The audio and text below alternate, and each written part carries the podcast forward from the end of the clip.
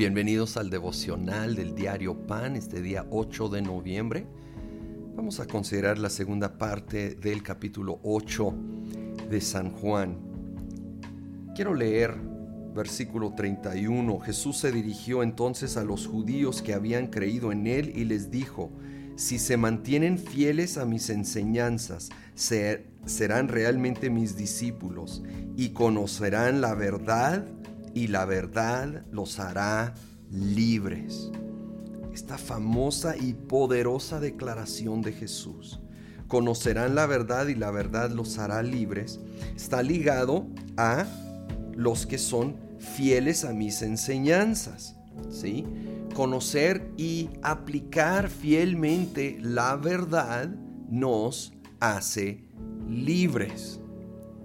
Verdadera libertad es reconocer y recibir la palabra de Dios, la verdad de lo que enseña Dios, lo que Dios dice acerca de nosotros, de la vida, nos hace libres de, de, de tantas cosas que nos atrapan cuando estamos engañados, cuando vivimos fuera de la verdad engañados en algún aspecto de nuestra vida, se vuelve como una esclavitud. Y la clave es conocer y abrazar la verdad. Si de repente me siento diferente a lo que dice la Biblia, yo tengo que decidir. ¿Voy a creerle a mis sentimientos volubles, influenciables? le voy a creer a la palabra infalible, eterna, incambiable de Dios. Y cuando me aferro a la palabra de Dios, puedo ser libre de, muchas cosas que de repente me, me, llevan a actitudes equivocadas, a conclusiones equivocadas, porque muchas veces está basada en algo que no es la verdad.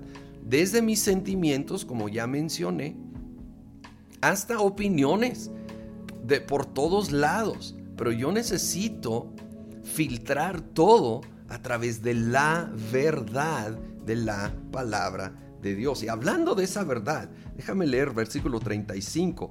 Ahora bien, el esclavo no se queda para siempre en la familia, pero el hijo sí se queda en ella para siempre nos está hablando de libertad y aquí está hablando una analogía entre un hijo en familia y un esclavo, ¿sí? El esclavo pues estaba ahí por el tiempo que eh, el amo quería o bien en algunos casos en ese tiempo en lo que cumplía cierta condena o algún compromiso que tenía y luego obviamente se iba. Pero el hijo se queda en familia para siempre. Aun cuando llega a desobedecer, se llega a portar mal, sigue siendo hijo, sigue estando en familia.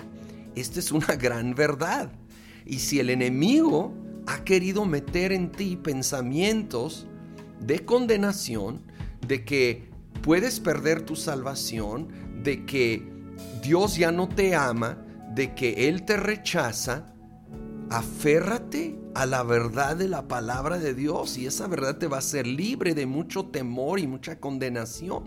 La verdad es que si tú has recibido a Cristo Jesús, has nacido de nuevo, has sido adoptado en su familia. Y si ahora somos parte de la familia, estamos ahí para siempre. El Hijo se queda en ella, en la familia, para siempre. ¿Sí?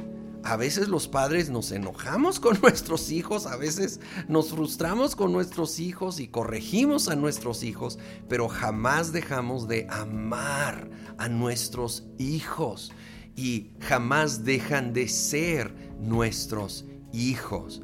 Si así somos nosotros con todas nuestras imperfecciones, cuánto más no el Padre Celestial perfecto con nosotros. Señor, decidimos creer y abrazar tu verdad, lo que enseña tu palabra, lo que dices tú, por encima de lo que dicen otros o aún mis propias emociones. Señor, mis propias opiniones. Señor, yo las dejo a un lado y abrazo la verdad de tu palabra, de tus enseñanzas. Y en esa verdad yo soy libre. Somos libres y somos hijos, somos hijas, somos adoptados en tu familia, amados para siempre. En el nombre de Cristo Jesús. Amén.